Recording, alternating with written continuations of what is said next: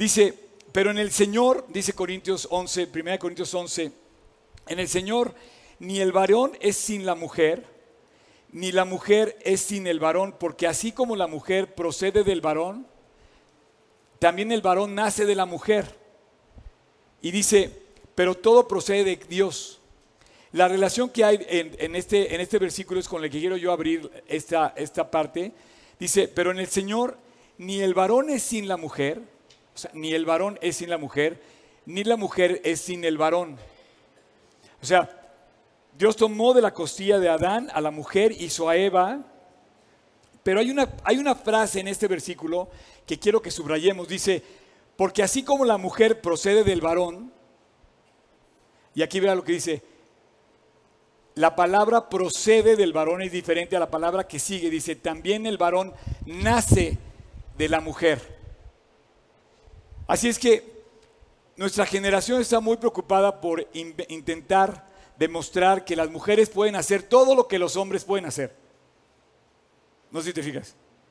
La igualdad de género y, ¿por qué no? O sea, pero la verdad es que esto ha hecho que la mujer pierda, esté perdiendo la hermosura de ser mujer. Y las mujeres no fueron creadas para hacer todo lo que los hombres hacen. Las mujeres fueron creadas para hacer todo lo que los hombres no pueden hacer. Es una diferencia muy importante. Así es que cuando tú ves en pugna al hombre y a la mujer por un lugar, digo una cosa, nunca fue diseñado el plan de Dios para luchar una mujer contra un hombre y ser capaz de hacer lo que un hombre hace. Nunca. No fueron para, guiados para eso. El hombre y la mujer no, no van a competir eh, de ninguna manera. Ellos forman cuando se casan un equipo. Y ese equipo es su propia familia. Y fíjate, tú si eres parte de un equipo, cualquiera que sea, puede ser un equipo de trabajo, puede ser un equipo deportivo, puede ser un equipo en el sentido de, por ejemplo, eh, cuando vas al campamento ¿no? y te metes a, un, a una lancha o a una balsa y haces rafting, eres parte de un equipo porque el equipo va junto en, el mismo barco, ¿no? Pero la verdad es que los equipos que ganan no son los equipos buenos. Lo acabamos de demostrar esta semana, ¿sí o no? No, no es cierto. Bueno, yo no soy tanto fan de fútbol, pero dicen que perdió el Barcelona, ¿no? Dicen. Pero la verdad es que cuando te das cuenta que no ganan los equipos buenos, ganan los equipos que están unidos. Los equipos unidos a lo mejor es que son tan buenos como son, pero el hecho de estar unidos los hace, los hace buenos. Así es que dice, el varón nace de la mujer. La mujer es la única que tiene capacidad de dar a luz. Esto no lo puede hacer el hombre. El hombre no puede hacer nacer a otro ser humano. La mujer sí. La mujer crea vida. La mujer da a luz. Y yo te pregunto, ¿cuánto le debemos? A ver, ¿cuánto le debes a tu mamá? chaparrín, rin, rin. Este, ustedes y yo le debemos estar aquí, a mi mamá. Yo creo que desde el cielo está apagadísima ya y dice, eh, viendo esto. Pero yo te pregunto, ¿cuánto le debemos a las, a, las, a las mamás? ¿Cuánto le debemos a las mamás? Mucho. Eh, y cada, cada mamá se aventuró a la aventura más increíble de ser mamá y cambia la vida radicalmente. Cuando, cuando una pareja anda echando relajo y se casan y ya está cotorreo, cuando llegan los hijos, de repente, bienvenido al, mundo real porque ya no puedes jugar, ya no puedes estar cotorreando con eso. Es indudable que el papel que juegan las mamás en la Biblia también es importante y es, hay unas mamás que se aventuraron, Dios las invitó a una aventura en la Biblia extraordinaria. Hay unas mamás que tienen la aventura de lo que hicieron en la Biblia de una manera extraordinaria. Por ejemplo, Eva. Eva es la primera mamá. Eva, el nombre de Eva significa, exactamente, significa madre de todo ser viviente. La palabra Eva. Es la primera mujer, pero además fue la primera mamá. A título personal y simbólicamente fue la primera mamá de toda la humanidad. Fue la, eso se llama su nombre, madre de todo ser viviente. Los cristianos consideramos a Eva como la primera madre y Eva es la madre de todas las madres este, como la bomba esta, mm, eh, eh, la, madre de todas las batallas, la madre de todas las madres, es Eva. es, es, un chiste local, pero bueno. Este, según la Biblia, Eva es la primera mamá. ¿Ok? Según el mundo, Lucy es la primera mamá. ¿Saben quién es Lucy? ¿Eh? ¿Eh? No oigo quién es, no, no, no escucho. ¿Qué me decías? ¿Es un qué? Es un, es un mono. Bueno, exactamente, literal, es un, te voy a decir que es, es una de la familia de los Australopithecus. Eh, Lucy es una mujer que, según los científicos, qué curioso, los científicos de repente pierden la ciencia, ¿no? Estamos en el mundo más científico de todos los mundos que ha vivido este planeta. La ciencia más avanzada de toda la ciencia, de toda la historia, de todos los mundos, es ahorita. Y es cuando más complicado estamos. Fíjate, nada más un dato. Hoy, el 1% de la población reúne más dinero junto que el 99% de toda la población del mundo junta. Eso no puede estar bien. O sea, que el 1% de la población del mundo tenga más riqueza que el resto del 99%, eso no puede estar bien. Y, pero estamos con más tecnología que nunca, más ciencia que nunca. Andamos, este, y bueno, y en lugar de reconocer a Dios, el hombre dice, no, es que la ciencia, la, eh, la tecnología, el avance económico, eh, la, ley de, la oferta y la demanda, ¿no? Sube los, rendimientos, baja los costos. Esto es porque hay que vivir. Y de repente dice Dios, a ver, no es así. De hecho, un dato nada más entre paréntesis, los países más ricos hoy en el mundo es donde está el más alto índice de suicidio. Entonces, no están satisfaciendo el corazón los logros científicos, técnicos, este, ni económicos de la gente. Pero Lucy, a diferencia de Eva, eh, es la primera mujer conocida que dio a luz la especie humana. Eh, viene del, eh, del, Australopithecus y se llama Lucy porque los, los antropólogos que la, que, la, que la, descubrieron en Etiopía estaban cantando la canción de los, de los Beatles que se llama Lucy y así le pusieron a ella. Bueno, es en serio, ¿eh? Es Lucy, famosa, puedes googlearlo, puedes saber, es muy famosa Lucy. Eh, ellos datan esta, eh, este, toda esta, esta eh, teoría de 40 huesos que encontraron en Etiopía y que dijeron, esta es la primera mujer que le dio a luz a toda la humanidad. Una mujer de 1,20 que se encontró en Etiopía de la familia de los Australopithecus y yo no sé más de eso. Pero bueno, la Biblia dice que fue Eva. Y yo quiero quedarme con eso porque Eva tenía un propósito, Eva tenía un plan de Dios, Eva tenía un proyecto. Yo quisiera quedarme con eso, que lo voy a tocar al final. Sara, Sara. Eh, Sara es otra mujer de la Biblia a quien Dios le dijo, te voy a invitar a hacer la aventura más increíble de todas. Sara fue esposa del patriarca de la fe de la, de la Biblia, Abraham. Abraham coincide con ser el patriarca de los musulmanes, para que me entiendas, de los judíos y de los cristianos. Abraham coincide ser el patriarca de musulmanes, judíos y cristianos. Podía ser papá de todos. Y su esposa, nada más y nada menos, fue Sara. Y Dios le dijo a Sara, con que te ríes. Mira más nada más, checa nada más el sentido del humor de Dios. Le dijo a Sara, te voy a invitar a ti, le dijo Dios a Sara, a la aventura más increíble de todas. Estas seis mujeres que escogí tienen de parte de Dios un llamado a una aventura espectacular. Yo no sé si tú cuando te has subido al barco de Dios, te has dado cuenta que Dios te, llevó a la aventura más increíble de todas. Cada vez que tú tomas una decisión a favor de Dios, Dios te sube, te sube un avión que despega lo más alto que puedes a favor de una aventura inconcebible en el corazón del hombre. Dice, cosas que ojo no vio, ni oído yo, ni han subido al corazón del hombre, son las que Dios ha preparado para aquellos que le aman. Y Sara era una persona de esas que dijo, te voy a ser esposa del hombre más, eh, del patriarca de la fe. Y además, tú que te reíste, te voy a decir que vas a ser madre de naciones y de reyes. Y se ríe.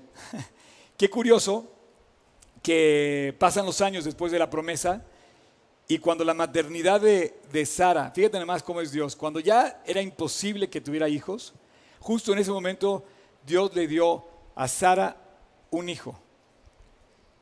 Y le puso Isaac. Pero Isaac quiere decir risa, pero yo pensando en eso, yo creo que me muero de risa cuando ella da luz y dice, Dios, era imposible que tuviera un hijo y me estás dando un hijo. Y de haber muerto de risa, dijo, le voy a poner risa. Claro que Dios le ha dicho que le pusiera risa, que le pusiera Isaac. Pero curioso que, que, que Sara fue la esposa de un padre de la fe y Dios le hizo que ella también tuviera fe. O sea, Sara es como, como una madre espiritual de la nación de Israel y creyó en símbolo, simbólicamente creyó a Dios, pero aunque no creyó, sí dio a luz lo que Dios le prometió y finalmente terminó creyendo. Ella tenía clausurado su vientre y Dios la hizo reír diciendo, ¿cómo no vas a tener hijos? Así que cada vez que pienses que está clausurada tu vida, recuerda el testimonio de Sara, cómo Dios le cambió la cara de la moneda. Dice, Hebreos 11:11 11, dice, por la fe también la misma Sara, siendo estéril, recibió fuerza para concebir y dio a luz aún fuera del tiempo de la edad, porque creyó que era fiel quien lo había prometido. ¿Ok? Lea. Lea es un caso tremendo. La aventura de Lea es triste. Eh, Lea era la hermana de dos hermanas, era la mayor, y por azares del destino, tú sabes lo que pasa con Lea. Lea cuando Dios eh, le da a su esposo, resulta que el esposo no la quiere, porque el esposo amaba a la hermana. Menos más que lío. Eh, y efectivamente Lea fue la madre olvidada, la mayor de dos hermanas, despreciada por su esposo, porque Jacob realmente se enamoró de su, de su hermana menor, de Raquel. Y cuando Dios vio que había, que había tanto desprecio hacia Lea, abre el vientre de Lea, abre la matriz de Lea y le da cuatro hijos en el Señor. Jocabed. Jocabed. ¿Quién, quién, quién es Jocabed? A ver, Beto. No, a ver, Panda. Jocabed. Jocabed. Yo tampoco me acordaba, la verdad, ¿eh? no se preocupen. Porque me acordaba de la mamá de Moisés. La mamá de Moisés se menciona muy pocas veces en la Biblia y su nombre es Jocabed. Jocabed. Eh, si estás buscando un nombre para tu hija, le puedes poner Jocabed. Ella, ella simboliza, desde mi punto de vista, una mamá que sacrificó a su bebé. Como Ana. ¿Se acuerdan de Ana, la mamá de Samuel? Ana sacrificó a su bebé, lo llevaba al templo y lo dejó en el templo. Eh, para que sirviera en el templo. Desde muy chiquita Samuel fue instruido en, las cosas de Dios y ella sacrificó, la, digamos, la crianza del niño, Samuel, y se lo dio a, a, Elí. Pero en el caso de Jocabed, tú sabes que en el tiempo, a los tres meses, Faraón se levanta para perseguir a todos los judíos y en, y en Egipto manda matar a todos los niños. Entonces ella, para salvar a, Moisés, lo pone en una canasta. Eh, Miriam, su hija, lo sigue en el río Nilo hasta que se da cuenta que llega por azares del destino que Dios permitió, llega y esa canasta llega al palacio de Faraón que estaba a orillas del Nilo. La hija del rey se estaba bañando en ese momento, lo recoge y dice, este no puede morir, es un niño hermoso, no lo puedo, no lo puedo dejar. Y entonces en ese, en ese eh, eh, movimiento estratégico de Dios, Dios acomoda para que la misma Jocabed sea contratada por la hija de Faraón para criar al bebé que, se educa y se, eh, digamos, se salva en la misma casa de Faraón.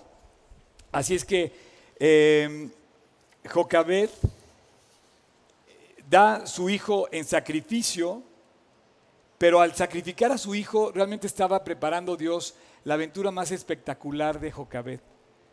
Imagínate la noche del 14 de Aviv, cuarenta y tantos años después, estar saliendo liberado de Egipto, guiados por Moisés. Jocabed seguramente iba entre ellos y decía, Dios, eres increíble. Hiciste, que, hiciste que yo entregara a mi hijo, hiciste que rescataran a mi hijo, lo hiciste levantarse en el palacio del rey y hoy Él es el libertador de toda la nación de Israel. Eh, y así, en aquella tierra de Gosén, en la ciudad de Ramasés, Ramesés o Ramasés, Ramsés, eh, salen todos los judíos guiados por el hijo de Jocabed, de una mamá que decidió sacrificarlo simbólicamente cuando tenía tres meses y 40 años después se convierte ese niño en el libertador de Israel. Noemí, Noemí, esta es la mamá en adopción. Para mí, Noemí es la mamá que adopta, que recoge espiritualmente a su hija Ruth. Noemí, era viuda y aparte no solamente había perdido a su esposo, había perdido a sus dos hijos.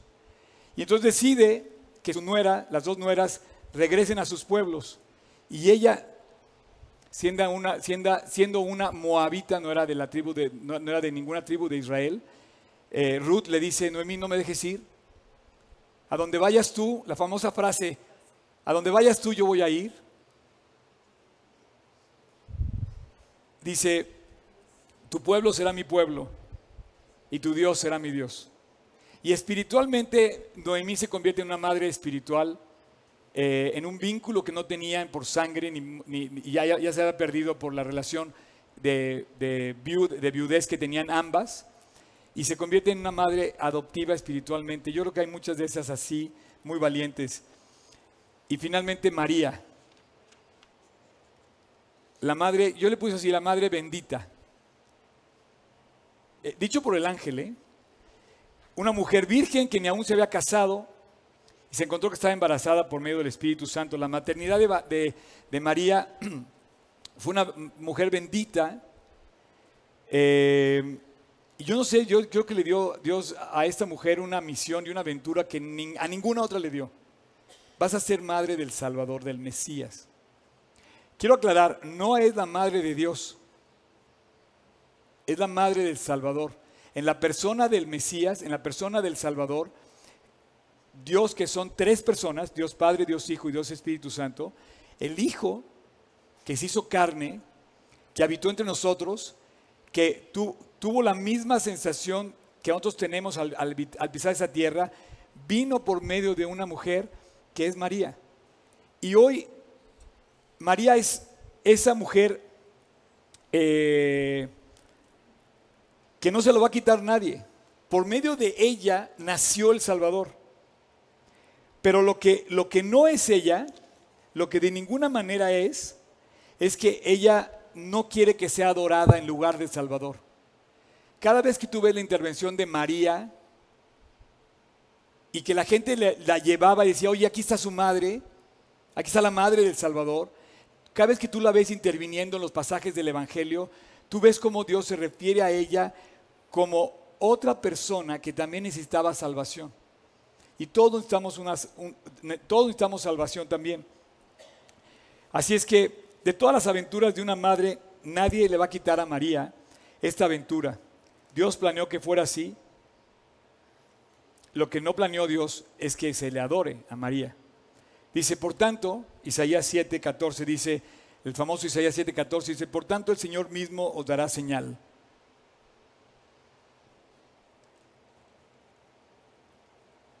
He aquí que la Virgen concebirá y dará a luz un hijo y llamará su nombre Emanuel. Y el nombre de la Virgen era María, dice Lucas. El nombre de la, de la Virgen era María. Eh, ah, es que me adelanté un poco al versículo, tocayo. Dice, era María, ahí está. Dice, y entrando al ángel, perdón, y entrando el ángel en donde estaba ella, le dijo, salve, muy favorecida, el Señor es contigo y bendita eres tú entre todas las mujeres. Definitivamente María tomó este lugar y yo creo que esas mujeres forjan con sus vidas eh, una historia muy especial. Eva, Sara, Lea, Noemí, Jocabed, María. Eh, podríamos mencionar otras, Esther, aunque yo no sé exactamente, eh, no me quise meter con el tema de Esther porque no, lo ubicas como una madre tanto como una libertadora, ¿no? Esther. Pero hay muchas otras mujeres. Eh, sin embargo, estas forjan la historia del pueblo de Israel de una manera muy especial. Pero ¿Tú sabías que quizá tu mamá es una de tus consejeras más importantes que tienes en la vida? En términos generales, las mamás son parte de la familia y el papá es parte de la familia. Pero ahorita enfocándonos en la mamá, tú puedes, tú puedes pedirle a la mamá un consejo que te va a dar solamente la mamá y no te la va a dar el papá. Fíjate, a ver si ustedes coinciden conmigo. No tengo nada en contra de los papás. No, no, no, de ninguna manera, pero quiero, quiero honrar la figura de la mamá en la casa. Yo creo que la mamá, cuando tú le pides un consejo, no está pensando quizá como piensa el papá. Aunque los dos consejos, el balance perfecto de equipo, es lo que hace más sabia la decisión. En términos generales, como el principio, la mamá también aporta un consejo muy válido. Tú puedes seguir un sabio consejo cuando tu mamá te da un consejo que te lleva a ciertos puntos que vamos a ver ahorita. No, no, no dudo que también haya mamás que no lo hagan, pero bueno, en principio vamos a hablar de lo que debe ser. Por ejemplo, yo creo que la mamá te dice, no todo es dinero en la vida, hijo. La mamá, si tú le dices, oye mamá, voy a convertirme en un entrepreneur y voy a ponerme a vender drogas y voy a ganar una fortuna porque te, quiero llevar en un yate privado a dar la vuelta al mundo, te va a decir, no, hijo, no, no, no. No todo en la vida es dinero. Aguas con ciertos negocios, ¿sí o no? Precisamente lo que no es tan necesario, las mamás los ven muy importante. Llévate el suéter, hijo. Mamá, no necesito el suéter. Sí, pero llévatelo. O sea, nadie te va a dar ese consejo, es más que una madre. Pero bueno, fíjate bien, lo que no es tan necesario puede ser muy importante, precisamente por ser no necesario. ¿Y por qué la mamá da un consejo no necesario, pero muy importante? Primero porque es libre y es, en esa libertad hace cosas, yo creo que las hace por tres razones. Primero por amor, segundo por convicción y tercero con un propósito. Las mamás no están pensando hacer negocio con sus hijos para que les vaya bien. Sí quisieran que les fuera bien y que les fuera bien los negocios, pero el negocio va a venir y les va a ir muy bien al hijo si ellos hacen lo bueno. Va a venir por consecuencia eso. Así que una madre entró en este ámbito del el amor, la convicción y el propósito porque es algo que lleva dentro de sí. Es, una, es un ser que, que saca a luz, da a luz algo que trae dentro. Eso no lo puede hacer el hombre. Eso solamente lo hace la mujer. ¿Y qué es tan importante y qué es tan necesario? Las madres no hacen cosas para vender más. Las madres no piensan en la globalización, así como vamos a hacer un negocio y vamos a vender quesadillas en todo el mundo y vamos a poner puestos en todo el mundo.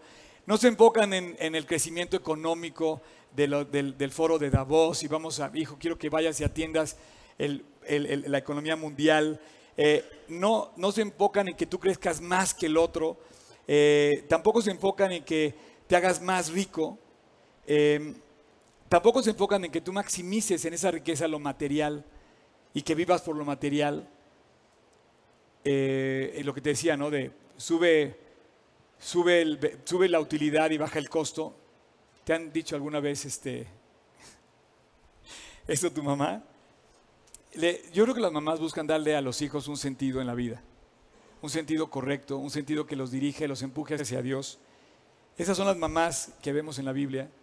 Eh, si, tú, le preguntas a María, según lo que dije el Evangelio, el día de, la, el día de, la, de las bodas de Caná, llegaron los sirvientes y le dijeron a María, dile a tu hijo que multiplique el vino, el famoso, la famosa este, boda de Caná donde toma eh, multiplican el vino, supuestamente. La respuesta de María fue increíble. Dice, haz todo lo que Él te diga. O sea, a toda la gente la manda con Dios. Ese es el propósito de las mamás. No tengo mayor gozo que este, dice, Juan, el ver que mis hijos están en la verdad. Si tú, si tú te fijas, el gozo que viene en el corazón de tu mamá es cuando ve que haces lo bueno. Ella no se va a gozar porque tengas más dinero, seas más materialista, tengas mejores casas si estás haciendo las cosas que están equivocadas. Son las que dicen, vigila lo que haces en tu vida porque cualquier decisión que tomas te va a afectar en el futuro. Tu mamá es la que dice, oye, cuida lo que hagas porque todo lo que hagas para hoy te va a afectar después, va a afectar a otros, va a afectar a tus hijos, va a afectar a tu esposa, va a afectar a tu ciudad, a tu país y al mundo entero. Las mamás son las que eh, cuidan, eh, ahorran, no sé. Y cuando esa autoridad, tanto de, de la madre y del padre, se vuelve auténtica y coherente, los hijos empiezan a levantar en valores su, eh, su vida. Y te voy a decir algo, yo creo que hoy la generación que está ya no la podemos engañar. De ninguna manera todos estos chavos jóvenes están aquí, ya no los pueden engañar sus papás. Tú tienes que ser coherente con lo que haces y tienes que ser auténtico. Tú les puedes decir, hijo, no fumes y ellos te ven fumar y dices, papá, hello. No digas groserías, no te pases el alto, no, eh, no te cuelgues de la luz y te ven colgado de la luz. Oye, y vamos toda la semana volándonos el, el internet, ¿verdad? Este, qué sé yo. Pero tú tienes que ser coherente. Si tú no siembras en tus hijos la coherencia y lo auténtico, a ellos no los vas a cotorrear. Esta generación como nunca hoy demanda ser coherente y auténtico a sus padres. Y lo que no es auténtico hoy no va a tener futuro. Se va a caer por sí solo. Ya no se puede sostener. Es muy evidente el fracaso porque ahora ya los medios que tenemos se autentifican solitos. Yo te pregunto, ¿cuánto le debemos a las mujeres? ¿Cuánto le debemos a nuestras mamás? ¿Cuánto? A estas mujeres, a Eva que le da vida a, todas las madres del mundo, a Sara que le da una vida a una nación completa, a Lea que le vemos, que la vemos eh, en la, que, en la, que en el dolor y en el abandono que sufre Lea, ella sigue adelante, y, porque a Lea siempre la ve sigue adelante. A Cocabet que sacrifica, a la madre que sacrifica, a Noemí que adopta, la madre que adopta. ¿Cuántas mamás hay adoptivas? Son increíblemente, fíjate que una mamá que tiene un hijo tiene un valor, pero una mamá que adopta tiene otro valor y quizá mayor porque esa mamá decidió por esa persona especialmente. Decidió por esa persona, por ese hijo que adoptó, ya conociéndolo. Los demás no lo conocían. Así es que esto es increíble y por supuesto a María, que trajo a, la, luz al mundo, al Mesías, trajo, dio a luz al Mesías a este mundo. Eh, son cinco casos que la Biblia nos cuenta de mamás en la Biblia. Y hay un caso que tú cuentas en tu casa, que es tu mamá. Ese es tu caso. Ese es mi caso. Y no sé si sea tu mamá espiritual, no sé si sea tu mamá una maestra, tu, tu maestra, tu mentora, una mamá por adopción o una mamá porque dio a luz. Pero cualquiera que sea, hacen un papel importantísimo en la vida de sus hijos de las generaciones.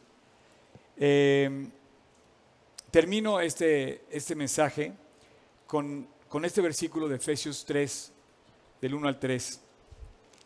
Dice, hijos, obedeced en el Señor a vuestros padres, porque esto es justo. Y luego dice, honra a tu padre y a tu madre. Está clarísimo, ¿eh? Para aquellos que dicen, no, es que yo no entiendo la Biblia, yo no entiendo qué dice la Biblia.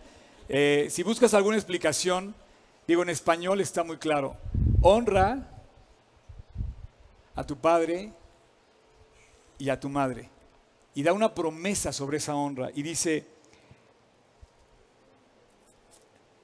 que es el primer mandamiento con promesa. Y la promesa dice tres, para que te vaya bien y seas de larga vida sobre la tierra. No hay, no hay manera de que llegues a este mundo si no tienes una madre. Y esa madre Dios nos dice que la honremos. Claro, también al padre, pero hoy celebramos a las mamás. Yo no sé si la mamá, te digo, sea una mamá que dio a luz, a lo mejor eres hijo de una mamá adoptiva, a lo mejor eres parte de una familia simplemente espiritual o tienes una madre espiritual, eh, simbólicamente una mamá que te aceptó espiritualmente y, y es tu maestra o tu mentora, no lo sé, pero honrala. Esa es una autoridad que Dios te puso en la vida que tú no escogiste es raro que hayas escogido esto. Y Dios te lo puso y por alguna razón, dice Dios, que mantengamos esta relación siempre en honra, tanto al padre como a la madre.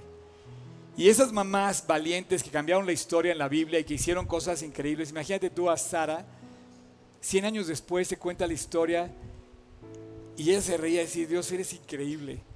Y le dio a luz un hijo y efectivamente la nación de Israel puede contar que ha dado a luz multitudes, como la arena que está a la orilla del mar, o como las estrellas del cielo en multitud. No sé que seas a lo mejor tú, hijo de una mamá extraordinaria, o tú te conviertas en una mamá extraordinaria, no puedes caminar sin Dios. Yo te quiero invitar esta mañana a que celebres la fiesta. El día de mi cumpleaños eh, fue el 10 de mayo, pero yo tengo mi fiesta que empecé a celebrar hace 39 años, el día que invité a Cristo a mi corazón. Me dicen todos, oye, ¿cómo estás pasando? Y yo empecé a celebrar mi cumpleaños hace varios, varias semanas. Eh, ustedes vieron que me fui a Nueva York, que después estuve con mi familia, luego me hicieron algunas fiestas sorpresas, no sé qué. Pero yo digo, Dios, realmente mi fiesta empezó hace 39 años, el día que yo te recibí a mi corazón. Ahí empezó la fiesta. Ahí entró Jesús a mi corazón y todos los días ha puesto una sonrisa en mi corazón. Ahí empezó la fiesta, por ejemplo, en mi casa. El día que entró la Biblia a mi casa, ya estaba la Biblia, empezaba cerrada. Cuando yo entré con la Biblia, ya que me convertí, entró a mi casa y se empezó a abrir en mi casa. Y la historia de mi casa cambió. La luz de la Biblia empezó a alumbrar.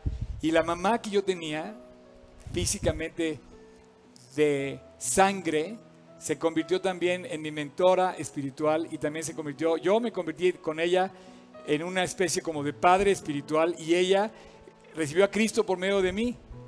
Y Dios nos regaló la relación más increíble de todas, hasta el día en que eh, de verdad, tuve una relación muy hermosa con mi mamá y gracias a Dios Él restauró la relación con toda mi familia. Pero fue Dios quien cambió la historia. Y esa historia que, es la que, Dios quiere hacer con todas esas mamás, esas mujeres, como decía Beto al principio de la, de la charla que dio la bienvenida, decía, no pueden sin Dios. Es una carga demasiado grande. Pero esa carga Dios te libra de todas. Hay mamás viudas que enviudaron muy jóvenes, que se quedaron con el paquete de levantar a hijos muy chiquitos, sin trabajo, sin saber qué van a hacer, y las ve salir adelante y yo admiro esas mujeres. Ese día de hoy de las madres quiero rendirle honor a esas mujeres que son valientes y que yo las he visto. Yo, yo, tengo, yo conozco mujeres que enviudaron teniendo sus hijos de 3, 4, 5 años. Y no uno ni dos, tres y más. Y veo cómo han salido adelante y que ahora sus hijos están casados, ya, ya tienen hijos. Y digo, Dios, tú eres fiel. Y ellos te cuentan la misma historia. Y quizás hablan otra Sara, otra Jocabed, otra Noemí, otra que dicen, tu pueblo será mi pueblo, tu Dios será mi Dios. Y en ese sentido ven a Dios fiel, fuerte, poderoso, que la sostienen. Son mujeres que no tuvieron a lo mejor todo lo que planearon, pero dice, Dios es mi esposo. Dios es mi proveedor y Dios se lo cumple. Bobby, que te pongas de pie y voy a terminar con una oración.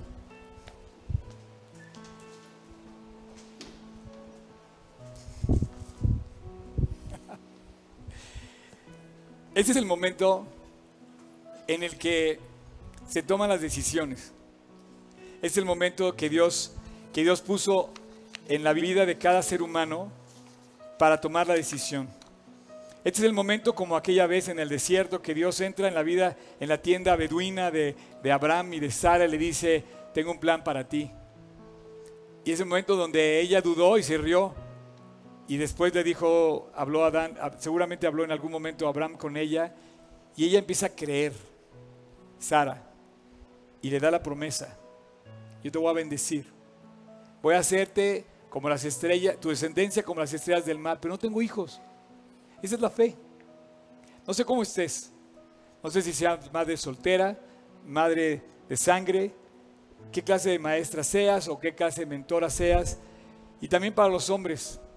Pero hoy Dios te está invitando a que le abras la puerta de tu corazón. A que dejes que Dios haga y cumpla su plan en tu vida. Dice, he aquí, yo estoy a la puerta y llamo. Si alguno oye mi voz y abre la puerta, entraré a Él, cenaré con Él y Él conmigo.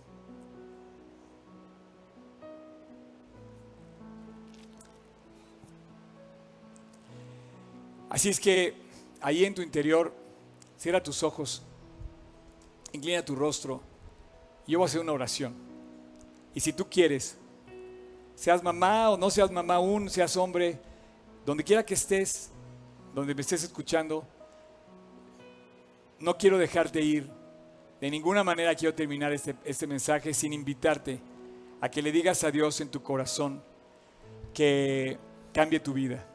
Invitarlo a tu corazón, invitarlo a pasar a tu vida, pedirle perdón, reconciliarte con Él y decirle, Dios, no quiero caminar un día más sin ti. Quiero que me ayudes con mis cargas, quiero que seas mi proveedor, quiero que seas mi protector. Pero sobre todo hoy es el día de pedirle a Dios, Señor, yo quiero que seas mi salvador. Quiero que limpies mi vida, quiero que me quites el pecado, quiero que me perdones de todas mis faltas. Quiero ir contigo cuando me toque partir. Quiero llegar al cielo, quiero encontrarme contigo. Señor, quiero hacer amistad contigo. Eh, hoy es el día de salvación.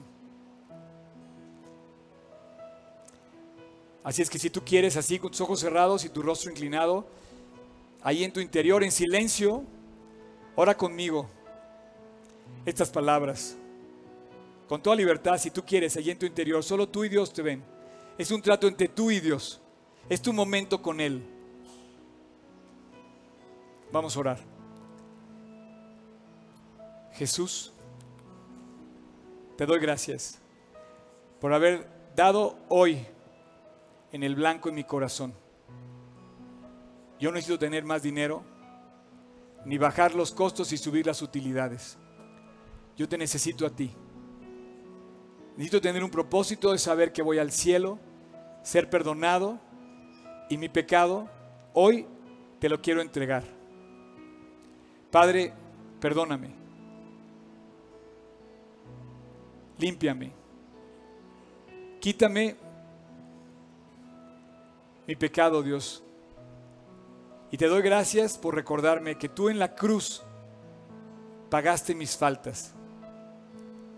El día de hoy acepto lo que hiciste en la cruz y te invito a mi corazón. Y te reconozco que eres mi Salvador, quien pagó por mí. Hoy te acepto como mi Salvador. Y te pido que a partir de ahora tú seas mi Señor y tú seas quien me guíe. Te doy gracias y te lo pido en el nombre de Jesús. Amén.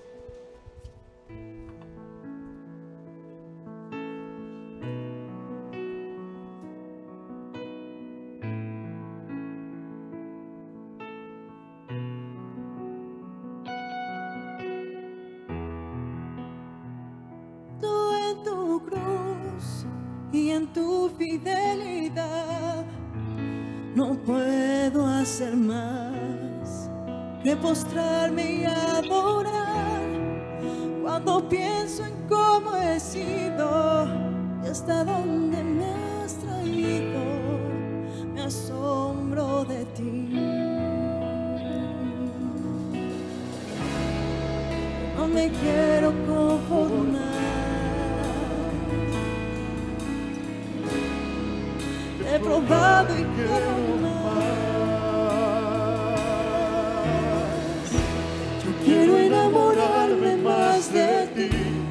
Enséñame a amarte, a vivir conforme a tu justicia y tu verdad.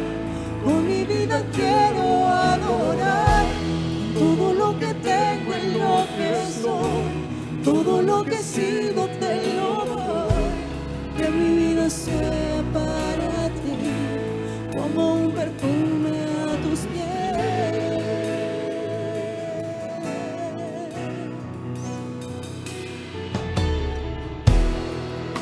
Cuando pienso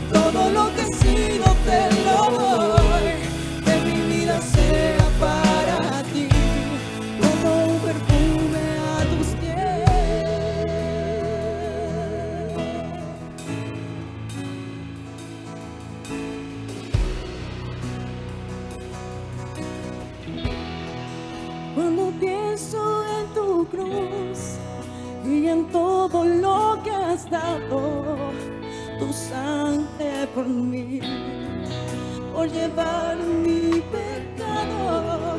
Cuando pienso en tu mano y hasta aquí hemos llegado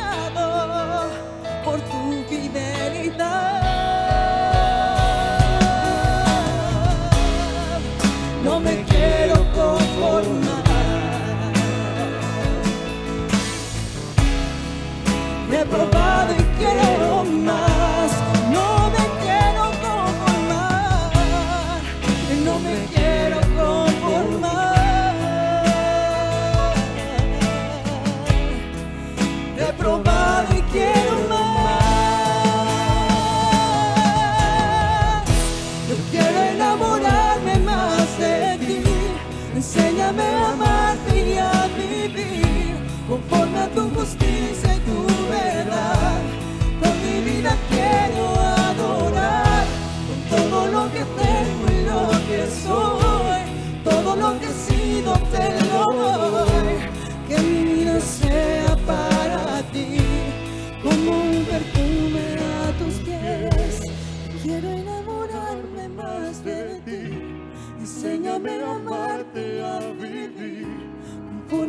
justicia tu verdad. Con mi vida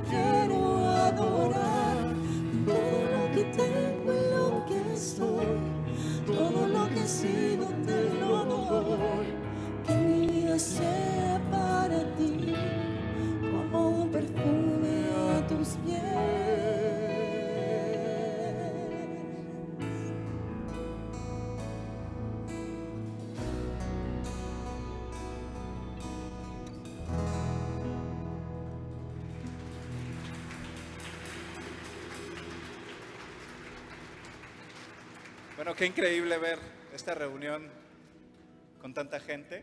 Creo que tenemos medio récord de asistencia para las 10 de la mañana, pero antes de despedir la reunión me gustaría saber si alguien esta mañana eh, tomó la decisión de invitar a Cristo a su corazón, si me lo puede indicar levantando su mano, si, si le abrió la puerta de su corazón a Cristo, solo levanta tu mano, eh, tenemos un regalo para ti.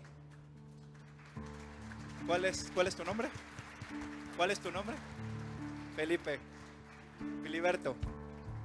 Gracias a Dios. ¿Alguien más? ¿Cuál es tu nombre? Ana. ¿Dónde está Cristo, Ana? Y ahí es donde debe de estar. Es de lo que tienes que estar segura, dice segunda de Corintios 5:15. De modo que si alguno está en Cristo, nueva criatura es. Las cosas viejas pasaron, he aquí, todas son hechas nuevas. Que Dios te bendiga, que Dios te bendiga, Filiberto, que Dios te bendiga, Ana. ¿Quién más por allá? ¿Cuál es tu nombre? Aline. Aline, que Dios te bendiga de igual forma. eh, ¿Dónde está Cristo? Ahí es donde debes de estar y es donde debes estar segura que esté. Que Dios los bendiga, vamos a seguir cantando y nos vemos la próxima semana.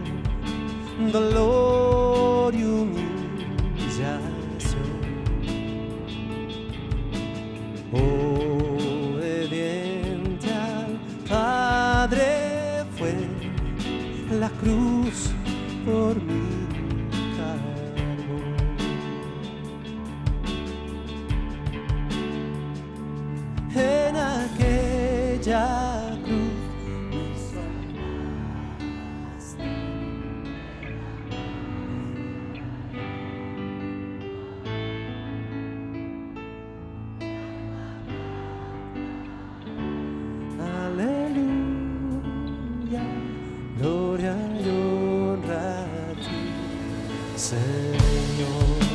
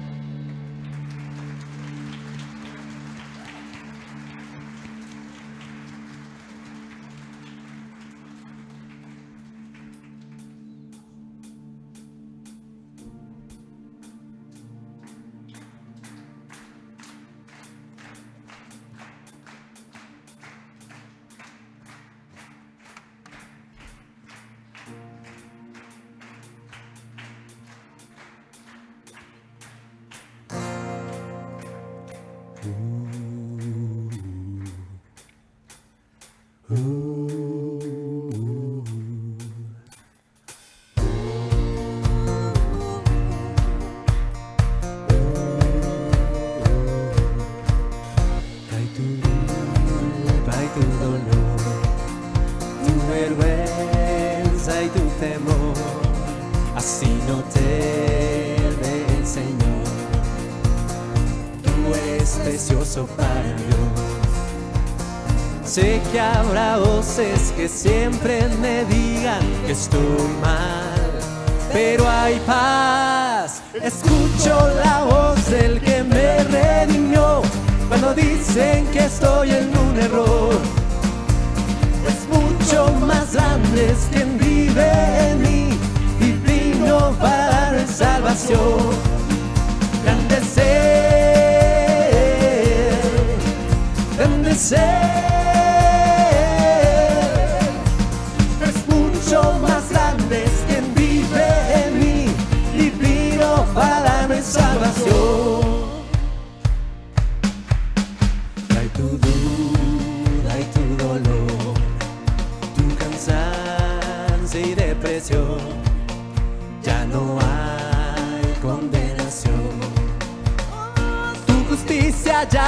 Redimió.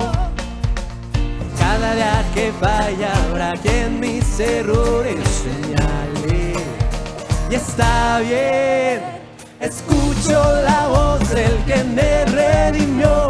Cuando dicen que estoy en un error, es mucho más grande es quien vive en mí y vino para darme salvación. Grande ser, grande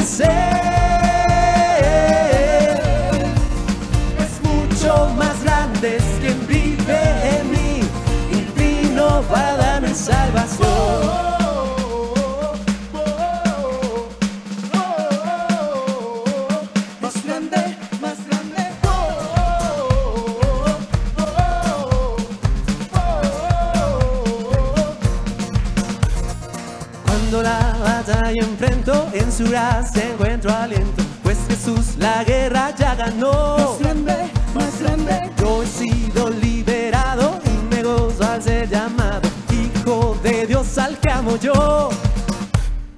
Cuando la batalla enfrento, en su gracia encuentro aliento, pues Jesús la guerra ya ganó. Yo he sido liberado y me gozo al ser llamado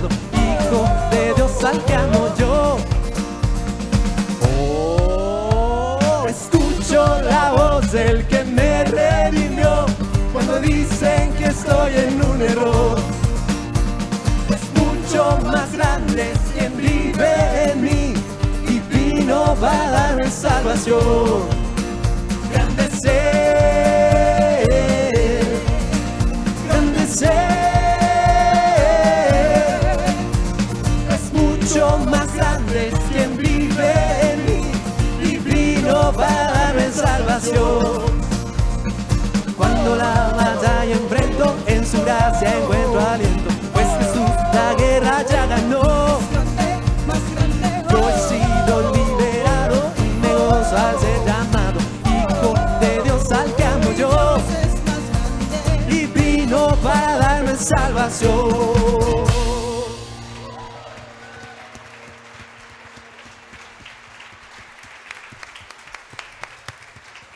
Cuando la batalla enfrento, en su gracia encuentro aliento. Es Jesús la guerra ya ganó. Más grande, más grande. Yo he sido liberado.